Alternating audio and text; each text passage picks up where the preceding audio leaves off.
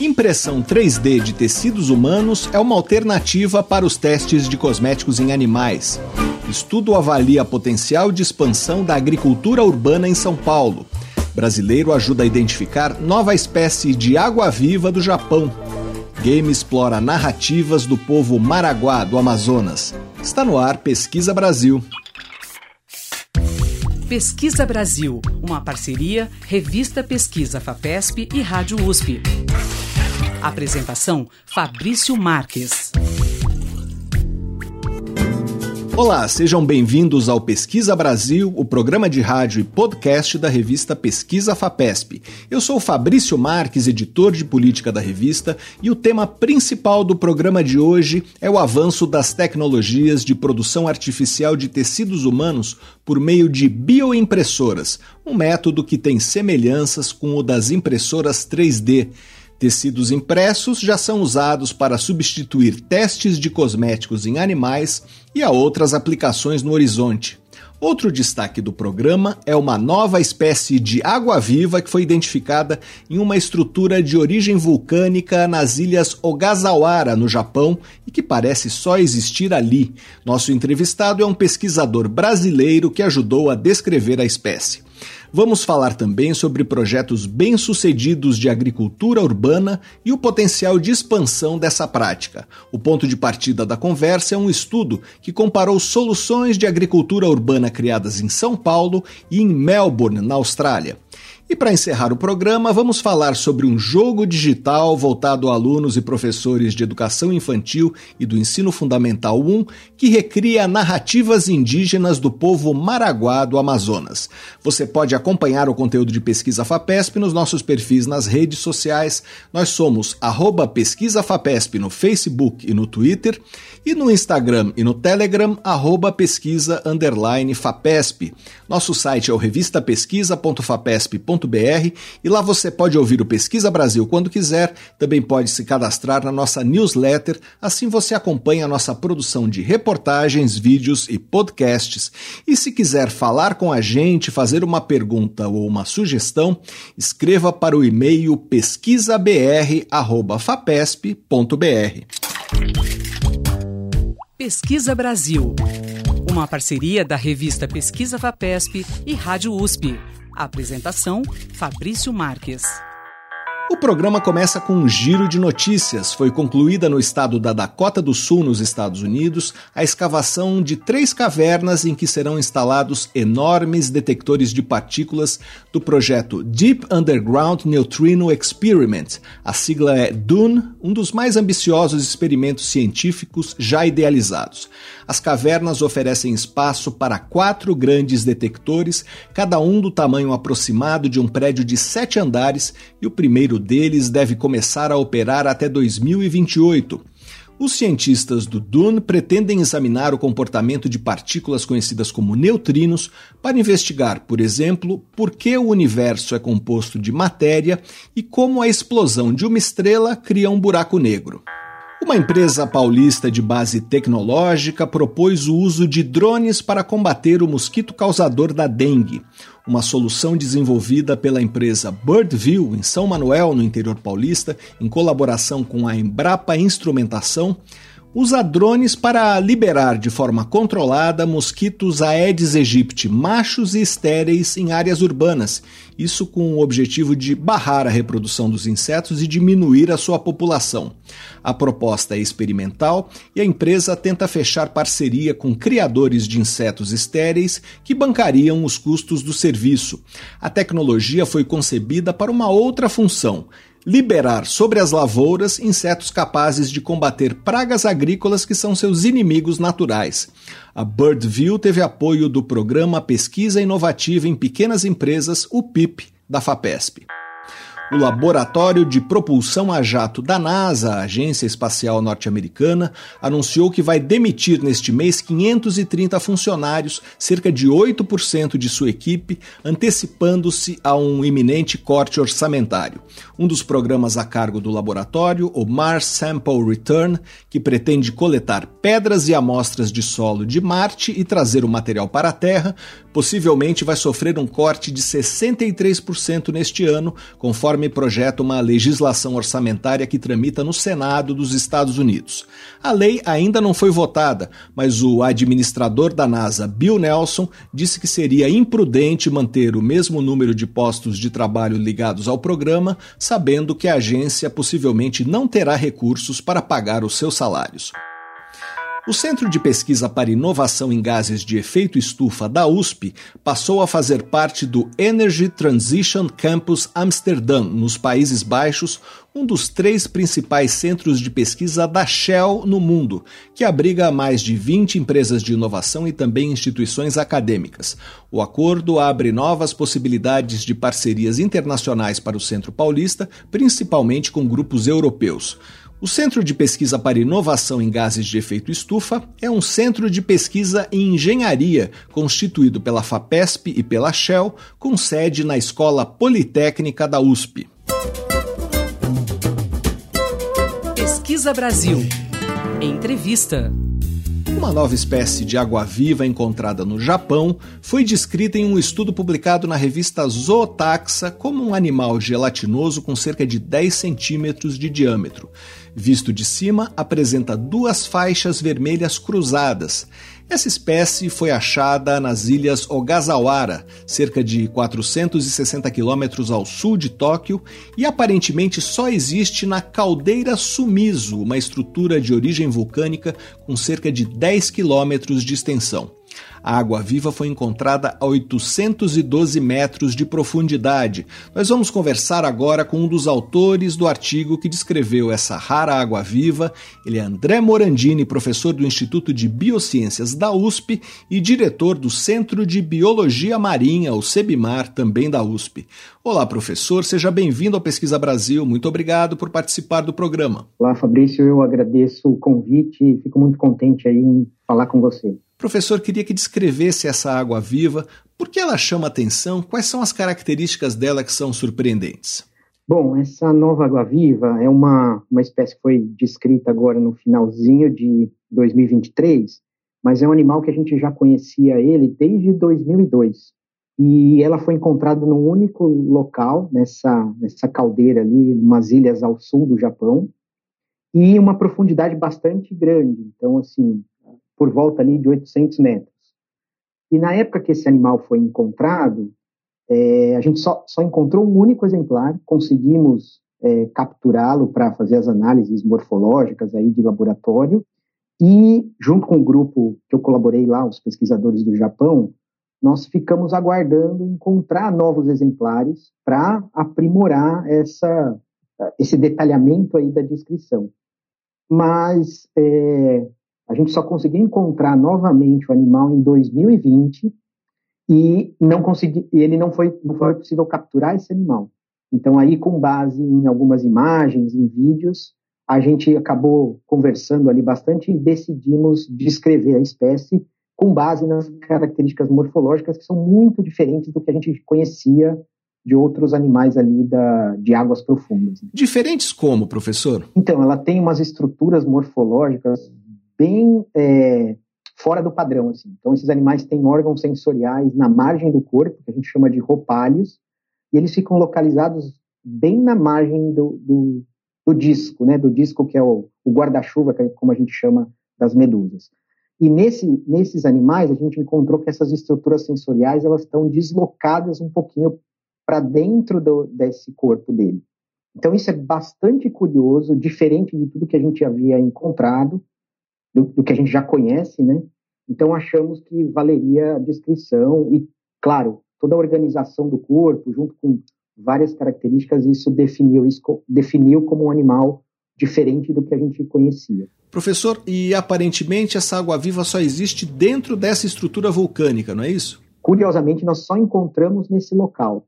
Então, o, a equipe ali do Japão, eles têm um, um instituto ali, o JAMSTEC, que é bastante engajado em, em, pesquisas de águas profundas, eles têm aqueles submarinos tripulados e não tripulados, os veículos robóticos ali, uh, e aí diversos mergulhos, eles não encontraram esse animal em nenhum outro lugar. Então, desde 2002 até agora, todas as viagens que eles fazem, a gente só, só encontrou a espécie naquela caldeira específica ali no Japão. E aí, para fazer essas imagens, foi usado um desses submersíveis. Perfeito, é um desses é, que eles chamam ROV, né? Veículo é, não tripulado de, de, controle remoto. Então, esses é, submarinos não tripulados, eles têm todo um aparato videográfico de alta qualidade, então as imagens são muito boas, Uh, e alguns desses veículos eles têm é, alguns acessórios ali para capturar esses exemplares de diferentes grupos animais que são estudados. E por sorte no, na, na, viagem ali de de 2002 a gente conseguiu capturar o animal e não demos tanta sorte aí em 2000 e 2020. Mas esse, esses veículos são sensacionais para esse tipo de, de pesquisa, né? principalmente com animais gelatinosos. A, as imagens são muito boas porque os animais são muito frágeis, né? então eles se rompem facilmente, então precisa de um cuidado bastante grande. Professor, queria falar da sua colaboração com os pesquisadores do Japão. Como se formou essa rede? Qual foi a sua participação na descrição? É, o senhor não estava lá no momento em que a água viva foi vista, não é isso? É, infelizmente eu não estava no mergulho ali com o pessoal para poder ver o, o, animal ao vivo. Mas é, essa colaboração, ela começou, na verdade, que eu imagino com diferentes grupos de pesquisa, isso acontece bastante, com participações em eventos. Então, eu estava participando de um congresso específico sobre águas vivas, que aconteceu, que acontece a cada dois, três anos em diferentes lugares do mundo, mas na, na edição de 2003, eu participei do, do congresso na Argentina. E aí esse pesquisador japonês, o, o Dougal, que é o, o líder aí do, do, trabalho, ele também participou e a gente se conheceu e eu estava desenvolvendo um trabalho, continuo desenvolvendo um trabalho com sistemática, com identificação e reconhecimento da biodiversidade de, de águas vivas. E aí ele me mostrou umas imagens que ele tinha e perguntando se eu já tinha visto alguma coisa parecida. Então, a, a colaboração foi nessa coisa, na, na discussão em, um, em, um, congresso. E aí, com isso, a gente foi trocando e-mails, trocando uh, percepções. No primeiro momento que eu olhei, eu falei: esse animal é muito diferente, eu nunca vi nada parecido. E aí a gente começou a, a, a interagir muito mais. Depois eu participei em dois outros eventos no Japão, não especificamente para estudar o animal, mas um congresso e um workshop, e aproveitei a viagem para visitá-lo e, e, olhar o animal ao vivo, que na verdade já estava preservado, né? já estava em, em, em, formol, como a gente é, normalmente preserva essas, essas águas vivas, para elas manterem um pouco mais próximo da estrutura original ali, como se o animal tivesse vivo. E aí, ao longo do, do desenvolvimento do trabalho, nós fomos trocando uh, impressões aí, principalmente por e-mail, algumas reuniões online. E aí a minha, a, como você perguntou, qual foi minha minha colaboração no, no trabalho, como eu estava desenvolvendo ali é, esse, essa linha de pesquisa aí na diversidade de águas vivas, então eu eu trouxe o conhecimento da, do grupo como um todo para a gente ter a percepção de de reconhecer as diferenças desse, desse animal que na, na primeira olhada já, a gente já, já sentiu que ele era uma coisa bastante peculiar. Né? Então aí eu vim com essa informação e aí ao, ao, longo do tempo a gente foi construindo essa, essa colaboração. É, professor, estudar essa diversidade é o seu trabalho, não é isso? O senhor publicou no ano passado um e-book que é um Atlas das Águas Vivas. É, o que é esse trabalho? Isso. É, durante, na verdade, na edição aí desse, desse congresso, a gente, eu junto com um pesquisador alemão, onde eu desenvolvi uma parte do, do meu doutorado no laboratório dele, professor Gerhard Jarms, uh, a gente tinha a ideia de faltava um, uma fonte de informação onde tivesse todo o conjunto de dados sobre as águas vivas do mundo.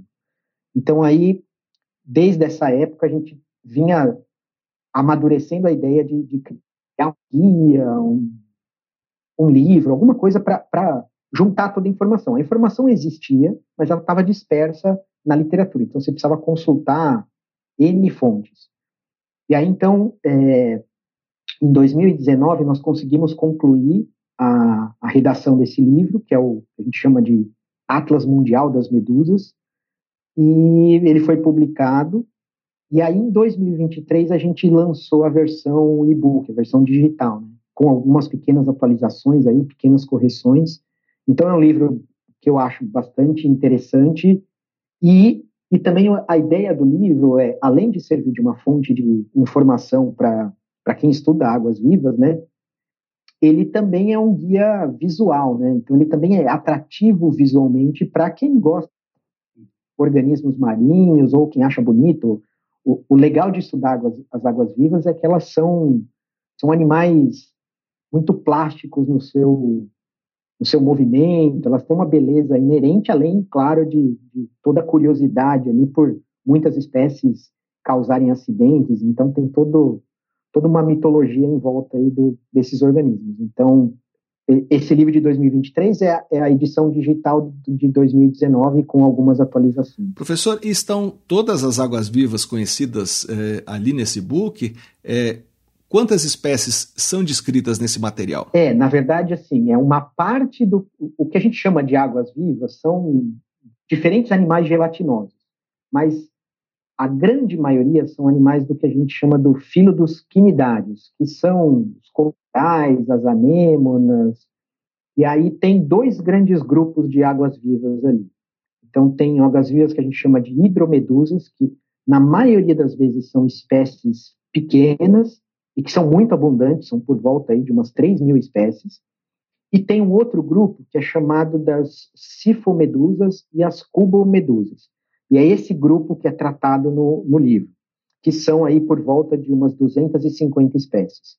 Então o livro trata dessa diversidade aí de sifo e cubomedusas, que são animais relativamente grandes, então na sua grande maioria maiores do que 5, 10 centímetros, que são as águas-vivas que normalmente a gente quando passa férias no litoral, vê os bichos encalhados nas praias, ou vídeos de divulgação, mergulhadores, fotografias, os bichos grandes são, são, são tratados nesse livro. Nós conversamos com André Morandini, professor do Instituto de Biociências da USP e diretor do Centro de Biologia Marinha, também da USP.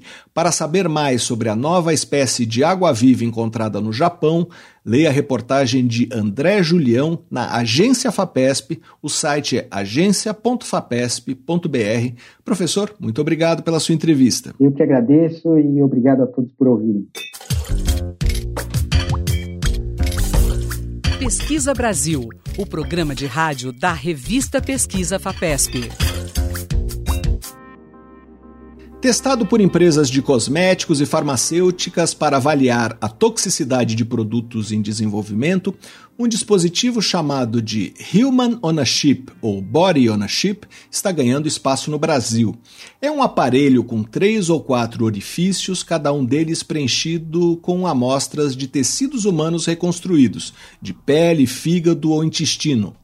O dispositivo contém um líquido com nutrientes e oxigênio que circula entre as cavidades, é, simulando nos tecidos os efeitos da corrente sanguínea e fazendo com que eles reajam como se fossem mini órgãos ligados entre si.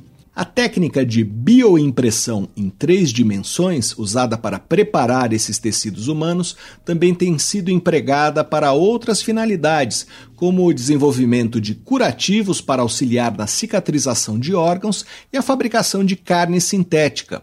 Nós vamos conversar agora com a bióloga Ana Carolina Figueira, do Laboratório Nacional de Biociências do Centro Nacional de Pesquisa em Energia e Materiais, o CNPEM, de Campinas.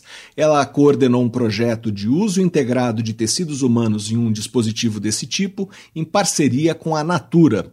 Olá, Ana, seja bem-vinda ao Pesquisa Brasil. Muito obrigado por participar do programa. Obrigada a você, Fabrício. É um prazer estar aqui. É... Eu fico muito feliz pelo convite de poder falar um pouquinho do que a gente faz aqui. Ana, quais são as aplicações de tecidos humanos feitos a partir da técnica de impressão 3D? É, se usa isso hoje para quê? Bom, a gente pode usar para diversos desfechos hoje em dia, tá? O foco lá no futuro, quando a gente crescer um pouco mais nessa área, vamos dizer, mas isso é coisa para anos, é a medicina regenerativa. Então, você usar esses tecidos para regenerar ou como curativos. Hoje em dia já tem muita coisa sendo feita no mundo com relação a curativos de pele, né? Tem 11 ou 12 curativos de pele sendo comercializados no mundo hoje, que são tecidos fabricados que você utiliza como um curativo para feridas crônicas e de difícil é, cicatrização. Mas tem outros desenvolvimentos para cicatrização é, de órgãos internos, para coração, por exemplo. Então, a gente tem a parte da medicina regenerativa, que é uma coisa que ainda está em estudo, ainda estão se tentando, e tem pouca coisa no mercado. E a gente também tem a parte de métodos é, para estudos, é, desenvolvimento de métodos alternativos ao uso de animais de experimentação, por exemplo, ou estudos de desenvolvimento de doença. Então, quando você faz, hoje em dia, você vai estudar uma doença, você vai estudar a toxicidade de um fármaco, você, o mais utilizado é o modelo animal, né? Mas o modelo animal é geneticamente diferente do modelo humano apesar dele ser sistêmico, de você ter vários órgãos juntos e uma circulação ali, você é, não tem a mesma genética do que um ser humano. Então, os resultados podem dar um pouquinho diferente. Quando você faz essa bioimpressão de tecidos, você faz os mini órgãos, você faz tecidos com células humanas. Então, você acaba fazendo um produto humano que você consegue estudar, então, no laboratório. Aí o problema é a questão sistêmica, de você não ter vários órgãos. Mas aí a gente integra isso, acho que a gente vai falar mais para frente, em chips. E aí, integrando esses chipzinhos, você consegue colocar vários tecidos e você ganha essa questão de você ter um sistema. Então, você tem uma algo que simula a circulação e a integração desses tecidos. E com isso, a gente consegue respostas mais é, é miméticas de um organismo humano. Ana, como são esses chips? Qual é o objetivo de reunir em um mesmo equipamento tecidos de diferentes órgãos? Chips. Hoje em dia a gente tem os organonachips, que são chips para tentar simular um órgão, e os multi-órgão nanochips, até a gente ter uma nanachip que é quase um ser humano, tá? Então a gente vai crescendo. É, a questão do chip, você coloca células lá, ou os cultivos 3D dentro desse chip são é que eu não tenho nenhum aqui, mas eles são plaquinhas muito pequenas. Imagina uma plaquinha desse tamanho, onde você tem ali um buraquinho e, uma, e, um, e um, uns caninhos, aonde você consegue passar por esse caninho um líquido que alimenta as suas células. Isso simula o que seria o sangue e a nossa circulação. Quando a gente pensa no nosso organismo, o nosso organismo, a gente não tem um órgão parado, separado, a gente tem essa circulação sanguínea. Como a gente tem isso, a gente tem condições de pressão, condições de movimento ali, que faz com que as células se agrupem e respondam de maneira diferente do que quando elas estão em contato com plástico. Se você pensar que hoje a cultura é feita normalmente numa placa de plástico e você tem célula e plástico em todos os lugares, isso não é um ambiente é, fisiológico, né? A gente não está parecendo um ser humano. Então, no chip, você começa a simular. E esse fato de você ter esse movimento, essa pressão, essa circulação, as células vão se agrupando de maneira que elas ficam mais parecidas com o que seria um órgão e começam a exercer funções de um órgão. Aí você pode ter os chips que são maiores, que tem mais de um buraquinho, para você colocar mais de um tipo de célula. Com isso, você vai tendo a circulação passando por entre uma, um, um aglomerado de células ou um tecido ou uma construção 3D de células que simulam um mini órgão, vai para o outro, vai para o outro, e aí começa a ter comunicação. Então, por exemplo, a gente tem aqui no laboratório um, um desenvolvimento que a gente está fazendo, que a gente tem tecido adiposo, ou seja, gordura, e fígado. E quando a gente coloca essa gordura, como se fosse uma gordura de um indivíduo obeso, o meu fígado desenvolve a doença, a esteatose. Por quê? Porque eu começo a circular os fatores e os sinais de um órgão no outro, entendeu? Isso é para o estudo de doenças, não é? Isso, para estudo de doenças. Agora, para estudo de toxicidade, por exemplo, é, que foi o caso de um dos projetos que a gente já desenvolveu, é, a gente pode colocar, por exemplo, a maioria dos fármacos que a gente desenvolve, a gente toma via oral, né? Isso é absorvido no intestino. A maior parte dos cosméticos que a gente consome, a gente passa na pele. Isso, então, a gente tem que ter uma pele. E tudo isso, a primeira passagem, a primeira resposta tóxica no nosso organismo é o nosso fígado. Então, se os compostos que a gente tomou via oral ou passou pela pele caem na circulação, eles vão primeiro para o fígado. O que, que a gente fez? A gente simulou, então, a gente fez intestino, pele e fígado. E colocamos nesse sisteminha. Se a gente trata a pele, a gente está simulando um cosmético, por exemplo. Se a gente tratar o intestino, a gente está simulando um fármaco. E aí, com, é, é, com isso, eles permeiam, caem na circulação. Então, a gente tem esse primeiro estudo, que é o estudo de permeação, de se passou pelo tecido. Passou pelo intestino, passou pela pele, caiu na circulação. Então, a gente consegue ver o quanto passa.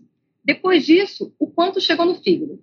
E daí, lá no fígado, a gente tem um painel de marcadores que a gente desenvolveu e a gente consegue identificar se isso pode ser tóxico para o organismo, se vai começar a produzir proteínas ou outros compostos ali no meu fígado que revelam que toxicidade. Então, eu posso fazer estudos de toxicidade para fármacos e para cosméticos é, com esse sistema, por exemplo. E sem usar animais? Sem usar animais.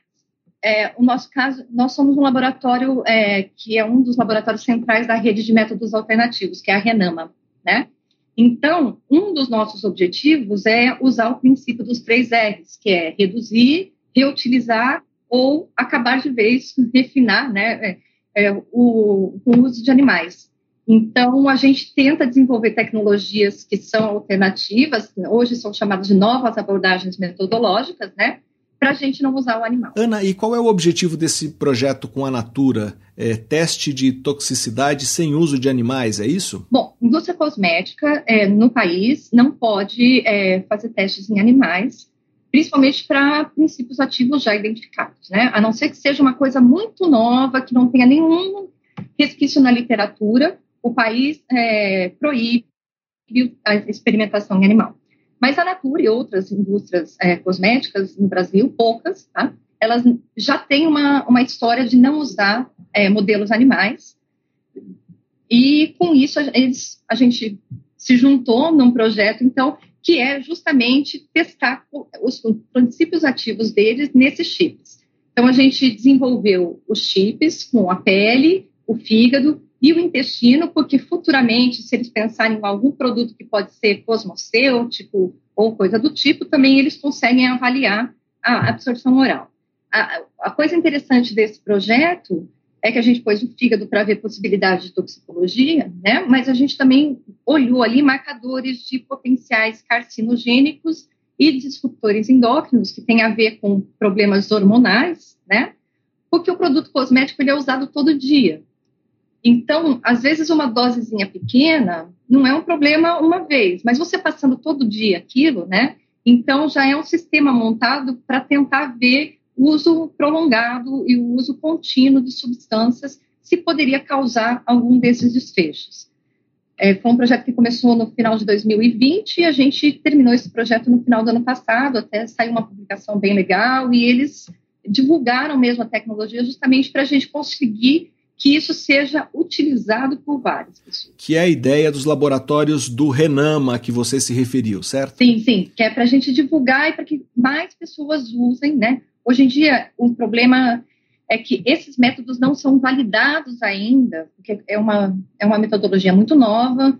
É, os organochips separados começaram em 2015, em 2020, é, 2017 começaram os multi-órgãos, então assim, é algo muito novo que está acontecendo. E as indústrias, as agências regulatórias ainda não têm uma legislação de como usar. Então, quanto mais gente usa, mais publicação a gente gera, mais é, o uso é estudado e mais a gente consegue que isso chegue às agências regulatórias. Vocês estão trabalhando para produzir outros tecidos humanos aí no CNPEM? Quais são os próximos passos? Tá. Hoje nós temos fígado, intestino, pulmão, pele, tecido adiposo e coração. Nós estamos é, fazendo outros desenvolvimentos de coração e rim, porque a gente também quer, nessa via de toxicidade, a gente quer avaliar a excreção dos compostos, né? E também córnea.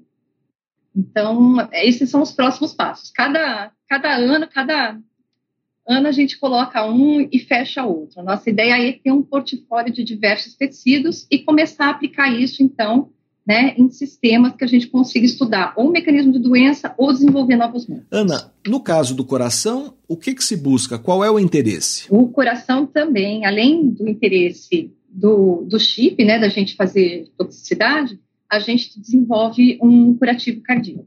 E nós temos dois, dois projetos envolvidos em medicina regenerativa aqui no laboratório.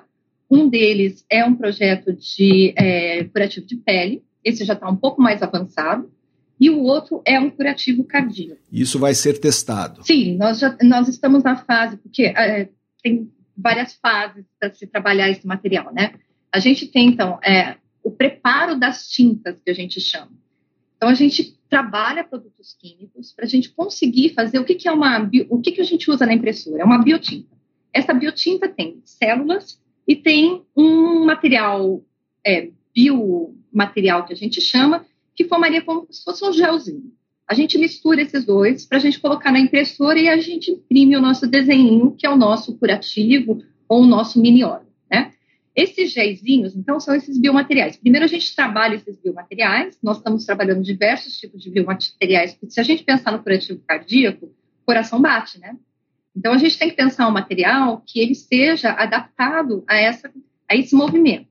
Bom, junto com isso, a gente tem que colocar células que no caso do curativo cardíaco, rejeição também a gente precisa olhar. Então, tem que ser células que eu tiro do próprio paciente, reprogramo elas, eu tiro célula da pele, reprogramo, transformo ela em células cardíacas, misturo essas células na tinta e aí sim eu vou ter a minha tinta para imprimir o meu curativozinho.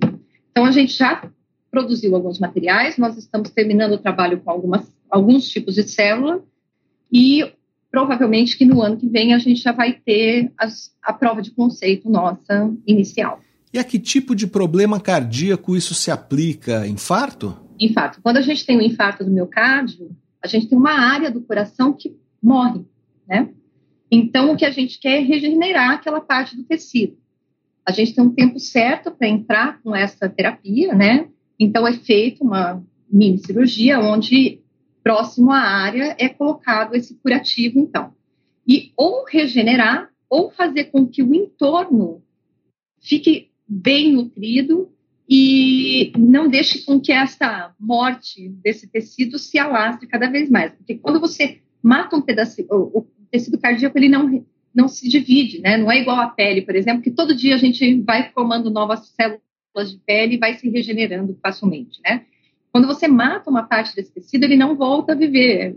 E aí a gente está tentando, então, fazer com que, se não reviver, se a gente não voltar à vida essas células, né, não, não trouxer novas células para cá, a gente pelo menos não vai deixar essa lesão se alastrar e vai fazer com que o coração possa esquecer dessa área e ter outras áreas ali vivas que possam retomar a função daquela área.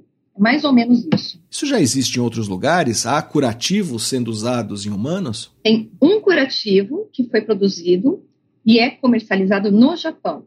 Só tem um no mundo. No, o restante do mundo está tentando buscar desenvolver. A grande questão e o, o, grande ponto interessante nesse tipo de trabalho é que esses tipos de materiais você não consegue produzir num país e mandar para o outro, né? porque só o tempo de importação, a logística de transporte é um material vivo. São células vivas, é um material vivo. O PET cardíaco ele bate, como se fosse um coraçãozinho. Então, você tem que ter produção nacional dessas coisas, porque você tem que ter uma logística de transporte mínima, né? São coisas vivas, é um material vivo, né?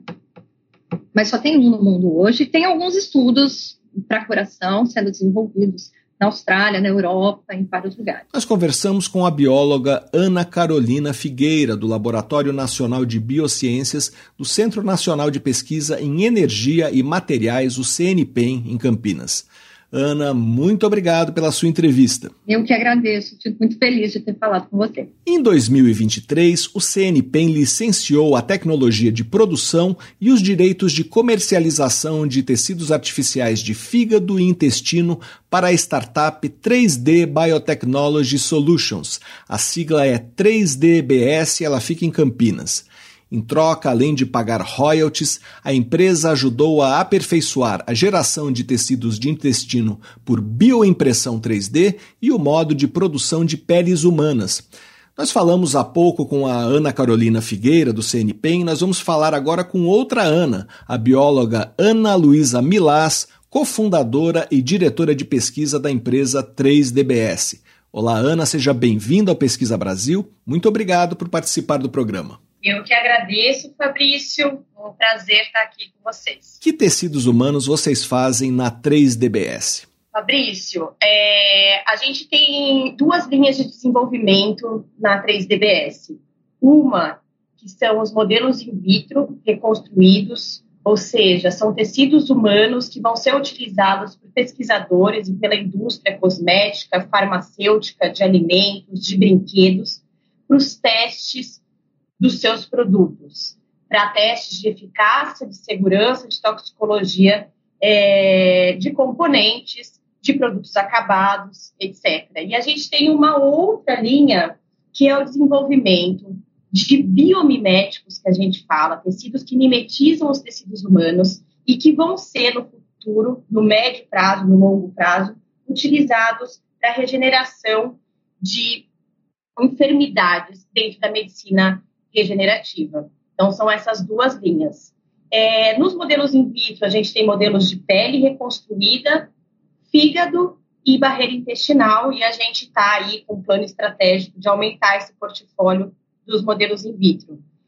E quando a gente fala é, mirando a medicina regenerativa, a gente trabalha com fibras, né, produzidas com a tecnologia de eletrofiação, que a 3DBS também trabalha, é uma tecnologia de, da biofabricação, que imita a nossa matriz extracelular. Então, focando né, na regeneração óssea e na regeneração de outros tecidos no futuro próximo. É, Ana, falando dessa primeira vertente, esses tecidos uh, já são comercializados e usados por empresas principalmente para fazer testes de produtos, não é isso? Exato. Desde o ano passado, a 3DBS colocou esses modelos in vitro no mercado e eles são utilizados principalmente pela indústria cosmética, né?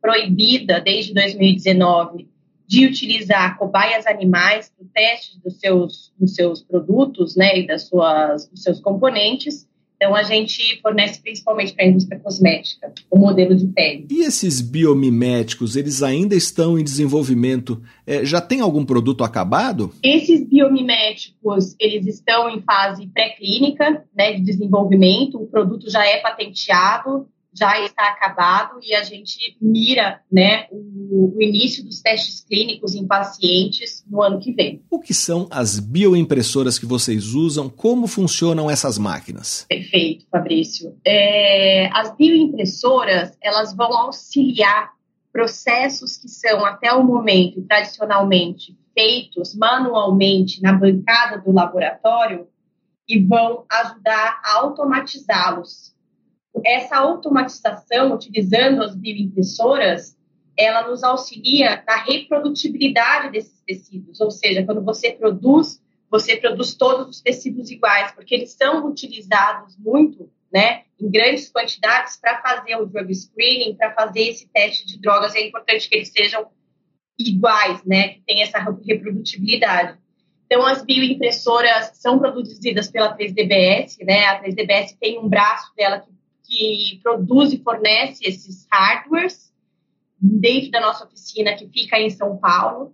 E a gente tem esses, esses hardwares, essas bioimpressoras espalhadas pelas cinco regiões do Brasil, são mais de 100 equipamentos, com diferentes grupos de pesquisa, empresas trabalhando justamente na auto automatização de processos e na complexificação desses tecidos. Né? Quer dizer, vocês comercializam as bioimpressoras também? Nós comercializamos tanto os equipamentos de bioimpressão 3D, né, customizados e prototipados é, conforme a, a, necessidade do cliente, do pesquisador, e os equipamentos de eletrospinning também, eletrocriação. É, Ana, é, para o ouvinte entender, como é que funciona a bioimpressão? É, dá para comparar com as impressoras 3D? É, o que se obtém como resultado? A bioimpressão ela vem da tecnologia de impressão 3D, né? E todas essas tecnologias elas são, elas entram no campo da manufatura aditiva, que é você reconstruir objetos camada a camada a partir de um arquivo computacional, de um arquivo CAD digital é parecido com o que a gente vê na casquinha do McDonald's, que vai empilhando uma camada sobre a outra. A bioimpressão 3D é isso. Só que a diferença entre a impressão 3D convencional de objetos, a bioimpressão, a gente incorpora células vivas, sejam elas células de animais, de humanos, células tronco, e assim vai. É uma plataforma essa, que, que nos possibilita reconstruir os nossos tecidos. E todos os nossos tecidos, como a gente fala, os nossos órgãos, eles são tridimensionais, né? Ela nos ajuda a chegar mais próximo do que é a realidade do nossos, dos nossos tecidos e órgãos. Nesse acordo de licenciamento com o CNPEM, houve ali uma troca de know-how, não é isso? Qual foi a contribuição de cada parte? O CNPEM, é, aqui de Campinas, né, o LNBio, é, foi muito importante para a startup, né? Eles desenvolvem tecnologias e trabalham na, na, na, na, na crista da inovação. E aí, no momento que a gente conversou com eles, é, eles tinham dois modelos in vitro já desenvolvidos internamente, que são os esferoides de fígado e a barreira intestinal, e a gente tinha a pele reconstruída é, com a nossa tecnologia de bioimpressão 3D, o modelo de pele. Então, foi essa a troca que ocorreu, né? Eles passaram o know-how da barreira intestinal e dos esferoides de fígado e a gente trocou com eles esse conhecimento, né, para, para aperfeiçoar os modelos de pele bioimpressos. Ana, uh, como vocês avaliam que esse mercado de tecidos humanos vai evoluir nos próximos anos? É, como vocês estão se preparando para isso? Esse mercado de tecidos, Fabrício, a gente tem é muito interessante a 3DBS trabalhar com esses dois braços, né? Tanto dos modelos in vitro que já podem ser oferecidos no mercado, que a gente já vem comercializando, e como eu comentei, a gente quer aumentar o portfólio desses tecidos para além de pele, barreira intestinal e também os esferoides de fígado. A gente quer aumentar o portfólio da pele, a gente quer produzir a pele com melanoma, que é muito interessante, modelo com melanoma. A gente vai produzir um modelo de cicatrização também num projeto que a gente está com a FINEP é, financiando agora nos próximos quatro anos.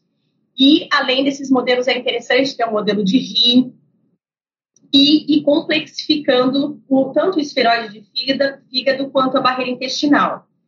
Então, é, essa parte dos modelos in vitro reconstruídos humanos, ela não tem entraves regulatórios, elas já podem ser, eles já podem ser comercializados. Agora, quando a gente fala de tecidos humanos reconstruídos que vão entrar em contato com o ser humano, a gente esbarra em questões regulatórias que são muito importantes. A gente precisa regulamentá-los, a gente precisa assegurar né, a eficácia e a segurança para que eles entrem em contato é, com o corpo humano. E para isso, a Anvisa está avançando na sua regulação aqui no Brasil para que a gente tenha esse tipo de terapia.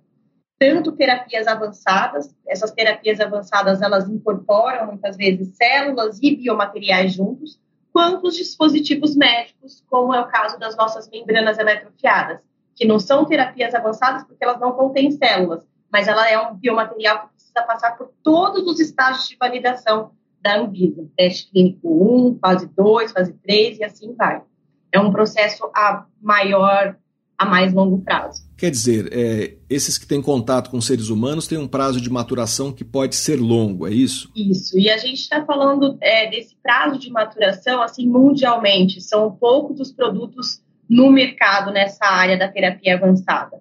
Ela tende a crescer, eu acredito, nos próximos 5, 10 anos, e a gente está nesse caminho, né?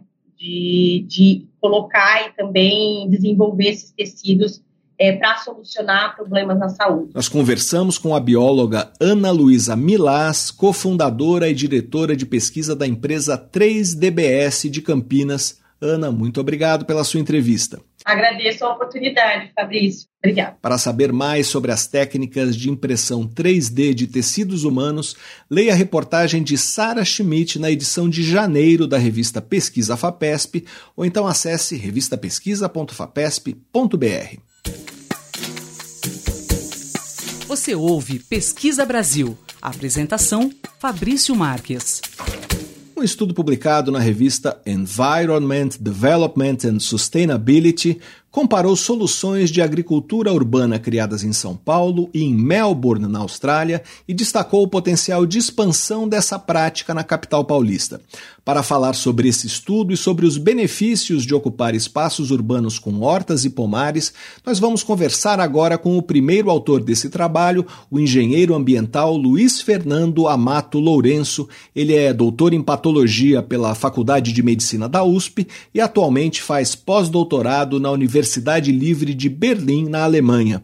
Olá, Luiz, seja bem-vindo ao Pesquisa Brasil mais uma vez. Muito obrigado por participar do programa. Eu que agradeço o convite, um prazer sempre poder falar um pouco sobre o que a gente vem desenvolvendo aqui como pesquisa científica. Luiz, você comparou soluções de agricultura urbana de São Paulo e de Melbourne, na Austrália. Quais são as diferenças entre os projetos em curso nessas duas cidades? É, o que elas podem ensinar uma para outra? Olha, é, tanto as hortas de São Paulo quanto as de Melbourne, elas operam de forma, de forma bastante diferente. Né? Então, é, por exemplo, em São Paulo, é, elas operam, elas basicamente foram formadas como hortas ativistas né, e socioeducativas, e é, isso na região mais região central de São Paulo, né, na zona oeste também, e na periferia né, para a geração de renda.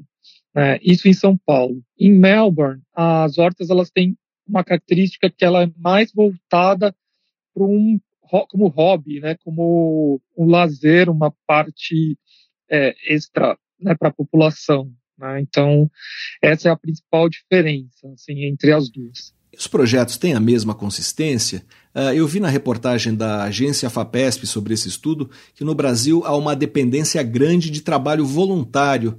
É, quais são as características dos modelos dos dois países? Olha, é, realmente, em São Paulo, por ter essa característica ativista e socioeducativa, ela depende muito dos voluntários, né? Então, assim, é, é realmente fácil você começar uma horta, mas eu acho que que falta as pessoas é, por aqui terem um pouco mais né, de é, né, na parte de gerenciamento da horta, é você ter os voluntários regularmente, né? Porque uma horta ela exige quando você tem uma área né, para ser cuidada, existem vários detalhes, como a rega, né, como, é, enfim, a manutenção do dia a dia da horta, né, que exige os voluntários, e isso aqui em São Paulo é bastante difícil. Então, assim, é até difícil quantificar o número de hortas que a gente tem atualmente na cidade por causa dessa. É, elas não serem constantes, né? Porque a gente tem a horta começando, de repente, um mês depois,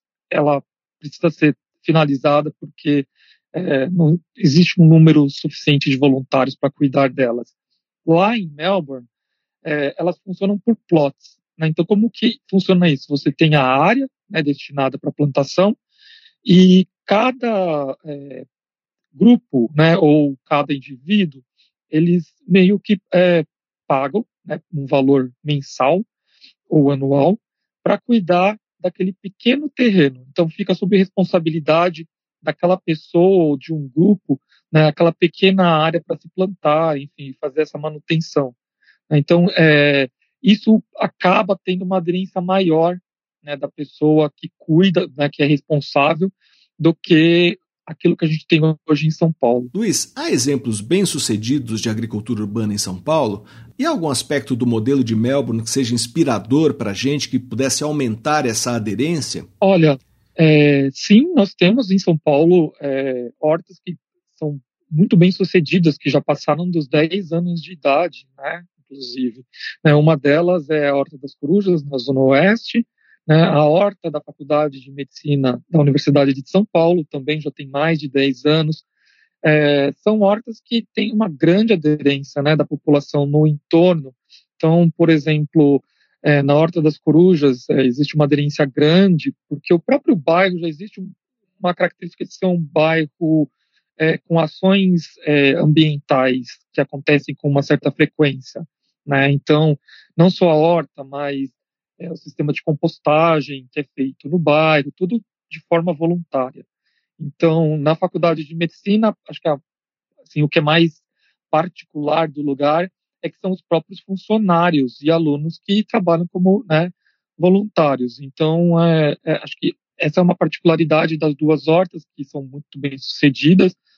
E a gente também tem, né, acho que não pode ser esquecido, as hortas que são geradoras de renda na zona periférica de São Paulo. Né? Então, por exemplo, é, na zona leste, né, onde a gente tem algumas hortas também com mais de 15, 20 anos de idade sendo bem sucedidas e é, onde o pequeno agricultor ele é, planta e vende né, para a comunidade local e também no sul de São Paulo, né, onde a gente tem uma agricultura urbana mais é, extensiva, onde a gente tem é, a aplicação de métodos de agroecologia, é, de é, plantação de orgânicos, né, que serve até, é, fornece, na verdade, parte dessa produção para alguns restaurantes né, na parte central da, da cidade. Então, é, São Paulo tem assim uma certa consistência, né?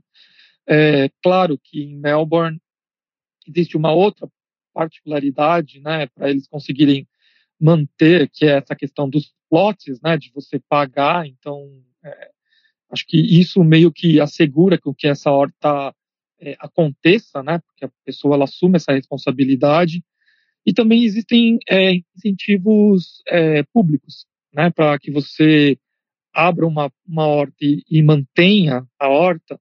É, esse tipo de auxílio né, do, do poder público também é, garante que a horta tenha uma sobrevida maior é, o que não acontece, infelizmente, em São Paulo. Desses dois modelos que temos em São Paulo, o sócio-educativo e o voltado para a geração de renda, é, qual, na sua avaliação, tem mais possibilidade de crescer? Olha, eu acho que ambos. É, eu acho que São Paulo, na, na questão de sócio-educativo e ativista, existe muita área ainda ociosa. Né? É, a gente, infelizmente, São Paulo não é uma cidade com uma grande cobertura, que tem uma grande cobertura vegetal, tá, em termos é, de área total da cidade, e principalmente na Zona Leste, que é, é uma região que, infelizmente, uh, os índices né, de área verde são, são pequenos em termos de distribuição, tá? É, e existe um grande potencial né, para a criação das hortas, por exemplo, né, de, de pequenas hortas, é, e também é, São Paulo tem um grande potencial quando a gente fala é, de hortas em topo de edifício, né? Se a gente somar a área total do que a gente tem né, de, top, de topos de edifícios que possam servir como pequenas hortas, a gente tem uma área muito grande, né, que também ajudaria em inúmeras questões, né, não só nessa questão da, de, de aumentar a área verde, mas como, por exemplo, também sendo uma medida para né, de, de mitigação para mudanças climáticas, enfim, ilhas de calor também, que é algo que já acontece na cidade. Então, a gente tem bastante é, espaço e possibilidade de crescimento. É, na parte periférica, né, é, ela tem crescido, tá, é, principalmente na, na Zona Sul. É, houve incenti alguns incentivos políticos que foram é, nos últimos anos para o aumento, né, principalmente para a transformação de mudança, na verdade, do modo de cultivo naquela área. Né, muitas é, é, famílias deixaram de, de, trabalhar com a plantação tradicional, né, usando, por exemplo, o agrotóxico para adotar métodos de, de agroecologia, é, o, o, que é excelente, porque vem provando que dá certo. Né, e com isso até fornecer né, alguma parte da produção para alguns restaurantes, mas existe potencial sim para crescer maior.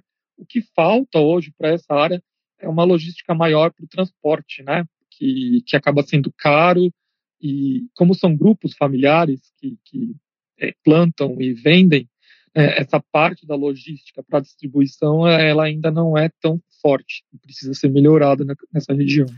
Nós conversamos com o engenheiro ambiental Luiz Fernando Amato Lourenço, doutor em patologia pela Faculdade de Medicina da USP, que atualmente faz pós-doutorado na Universidade Livre de Berlim, na Alemanha. Para saber mais sobre o projeto, leia a reportagem de José Tadeu Arantes na Agência FAPESP. O site é agência.fapesp.br. Luiz, muito obrigado pela sua entrevista. Eu que agradeço novamente, sempre um prazer conversar com vocês. Pesquisa Brasil. Entrevista.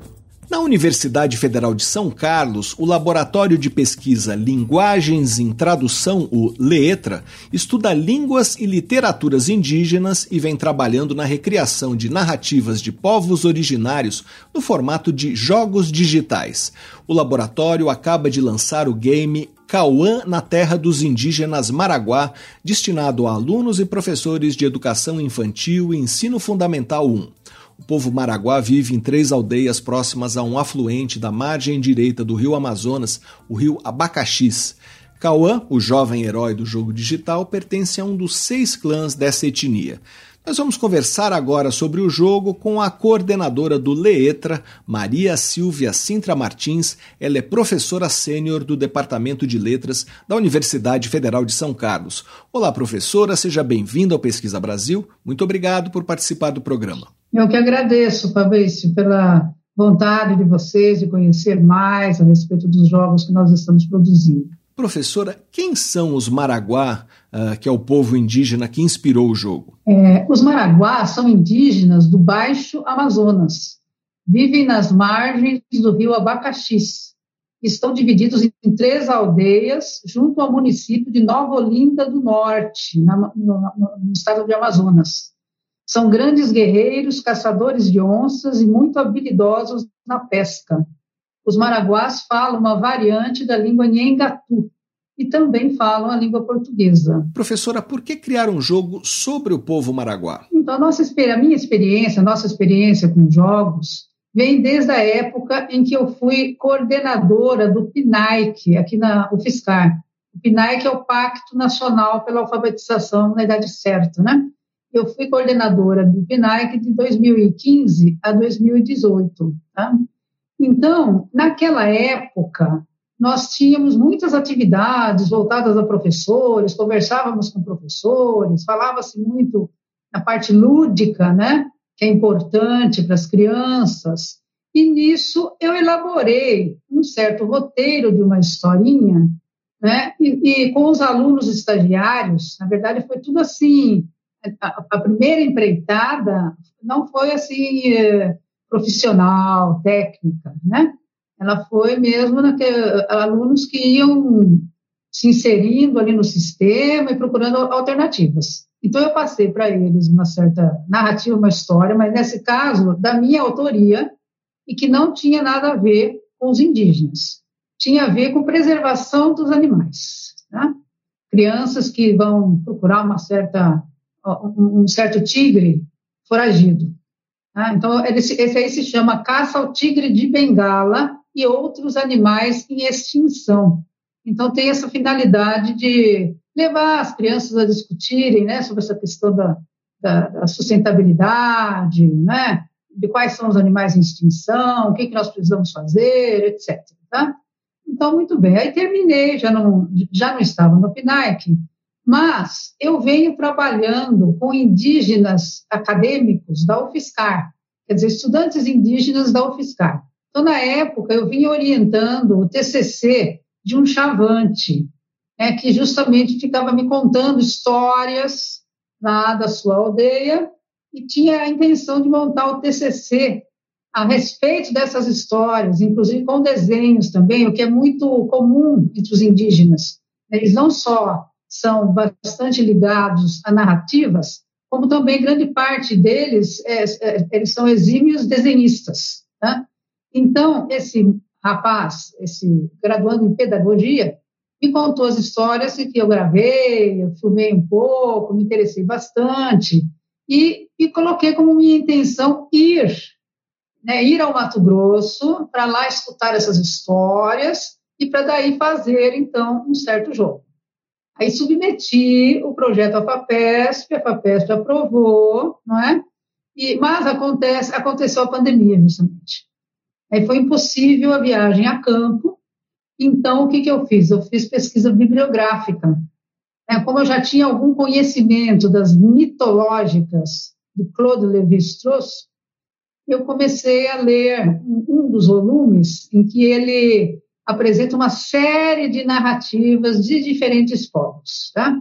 Então, eu fui lendo, fui lendo várias narrativas, e aqui me chamou a atenção é o que ele chama de mito 1. É, me chamou a atenção por conta de ter o herói, por assim dizer, né? o herói era uma criança. É, e, e, eu tenho tido essa, é, é, essa, esse entendimento, né? que como eu me dirijo a crianças, é interessante que o herói seja também uma criança. Né? Então, foi assim que eu elaborei um roteiro para Jeriguigui e o Jaguar na terra dos Dororos. Né? Esse que foi o primeiro jogo. Esse foi o primeiro. E com apoio FAPESP, naturalmente, eu pude contratar técnicos, né? um engenheiro é, em computação, que por sua vez contratou um desenhista, né? E foi um trabalho assim bastante bem sucedido, né? Então eu pude ver como que eles gostam, como que eles se interessam, né? E como se foi desse jogo para o do povo Maraguá? Nesse segundo jogo, como eu contratei, então, profissional mesmo da área, eu aprendi com ele, né? E depois aprendi com as crianças, que elas gostam de ficar lá clicando para fazer o herói andar e conquistar suas premiações. O jogo também apresentou alguns efeitos que nós ir corrigindo. Aí nisso veio a intenção do segundo jogo sobre os maraguás. Neste caso, eu uh, uh, já havia informado a FAPESP que eu iria me basear em, na literatura indígena. Então, esse, eu achei esse daqui, né? Aventuras do Menino Cauã. O autor é o Elias Yaguacang. Tá? Agora, deixar muito claro que não se trata, então, de uma adaptação do livro para um jogo, não é isso. O Elias contribuiu muito comigo na medida de eu pude conhecer certos rituais que são próprios dos Maraguá. Pude conhecer de uma forma bastante direta, de uma forma já poética, né? E com base nisso, eu simplifiquei um pouco a parte dos rituais e, por outro lado, eu aumentei, é, inserindo elementos de um segundo livro. É um livro que fala das assombrações, porque também é muito comum entre os Maraguá, na cultura deles, esse apego às narrativas de assombrações. Professora, qual é a história do Cauã uh, e que desafio os jogadores têm que enfrentar uh, nesse game? Eu me baseei em pesquisa bibliográfica a respeito do povo maraguá, particularmente em torno dos rituais. Então, são dois rituais. Um deles se chama Ritual do Acaripé, que é um ritual de iniciação para crianças de cerca de 10 anos. O segundo se chama Gualipang, que é um ritual para tornar-se caçador, guerreiro, chefe. Então eu me baseei nesse segundo ritual, né, em que o personagem ele vai passar então por desafios e se ele conseguir o que ele foi proposto, ele vai se tornar um caçador, guerreiro, chefe. Então a, a base, né, da história é essa. Aí nós vemos em diferentes cenários o personagem tendo que enfrentar desafios sempre buscando lá aquela, aquele objetivo que tinha sido proposto a ele, né? E onde se tem acesso a esse jogo, professora? Olha, o site é www.leetra. É importante que a pessoa perceba que tem dois es. .ufscar.br. Essa é a página do nosso grupo de pesquisa. Tá? Nós conversamos com a pesquisadora Maria Silvia Sintra Martins, professora sênior do Departamento de Letras da Universidade Federal de São Carlos, para saber mais sobre o jogo Cauã na Terra dos Indígenas Maraguá. Leia a reportagem de José Tadeu Arantes na agência FAPESP. O site é agência.fapesp.br. Professora, muito obrigado pela sua entrevista. Eu que agradeço, Fabrício. Foi muito bom conversar com você. Você ouve Pesquisa Brasil. Apresentação: Fabrício Marques. Antes de terminar, uma última informação. Sandra Bork, ministra da Pesquisa e do Ensino Superior da Noruega, renunciou ao cargo depois de ser acusada de plagiar ao menos 20% do conteúdo de sua dissertação de mestrado em Direito, que foi defendida há 10 anos na Universidade Ártica da Noruega. A situação da ministra ficou insustentável porque ela liderava a repressão à má conduta acadêmica nas universidades do país e era implacável com estudantes acusados de plágio. Recentemente, ela recorreu à Suprema Corte do país para punir estudantes que haviam reciclado textos de sua própria autoria, mas tinham sido absolvidos por um tribunal inferior. O autor da denúncia contra a ministra foi um estudante de administração de Oslo, Christopher Hiderheier, que expôs na sua conta no X, o antigo Twitter, os resultados de uma verificação de similaridade de textos da dissertação da ministra. Foram detectados trechos de seis diferentes autores sem a devida atribuição, incluindo partes de duas outras dissertações de mestrado. Até erros ortográficos contidos nos trabalhos originais foram reproduzidos pela ministra. O primeiro-ministro da Noruega, Jonas Gahr Store, disse que as ações de Sandra Borch não eram compatíveis com a confiança necessária para ser ministra da Pesquisa e do Ensino Superior. O premier também instruiu os demais ministros do seu gabinete a procurar indícios de plágio em seus trabalhos acadêmicos para se antecipar a acusações de jornalistas, estudantes e políticos de oposição. É, o substituto de Sandra Borch, Odmund Rui, graduado em Letras e Literatura Nórdicas e doutor em História, garantiu à rede de televisão pública NRK que seus trabalhos acadêmicos estão isentos de plágio. Ele disse que sempre tomou cuidado de fazer citações e referências corretamente, seguindo as regras acadêmicas. Odmund Rui é professor da Universidade de Ciências Aplicadas do Oeste da Noruega e editor da revista acadêmica Hyman. E aqui termina o Pesquisa Brasil de hoje. Para ficar por dentro da nossa produção de reportagens, vídeos e podcasts, você pode se cadastrar na nossa newsletter através do site da revista Pesquisa FAPESP, que é o revistapesquisa.fapesp.br, ou então se inscrever no nosso canal no serviço de mensagens instantâneas Telegram. Procure por Pesquisa FAPESP ou arroba pesquisa underline FAPESP e se quiser falar com a gente, fazer uma pergunta ou uma sugestão, escreva para o e-mail pesquisabr.fapesp.br. O programa tem produção, roteiro e edição de Sara Caravieri. Eu sou Fabrício Marques, editor de política da revista Pesquisa FAPESP. Agradeço muito pela sua audiência e até a próxima. Você ouviu Pesquisa Brasil, uma parceria da revista Pesquisa FAPESP e Rádio USP.